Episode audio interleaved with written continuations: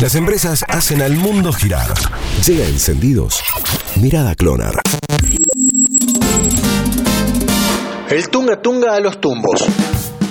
A mediados de marzo fue el último baile de cuarteto en Córdoba. Esa industria que por fin de semana puede mover hasta medio millón de personas. Hagamos números y veamos cuánto está perdiendo solo en venta de entradas. Un baile promedio, 150 pesos la entrada. Puede haber entre 3.000 y 5.000 personas. Claro que la mona puede cobrar casi el doble por un ticket y meter hasta 10.000 personas. Entonces, la industria que genera más de 50 millones de pesos por fin de semana ya no lo hace.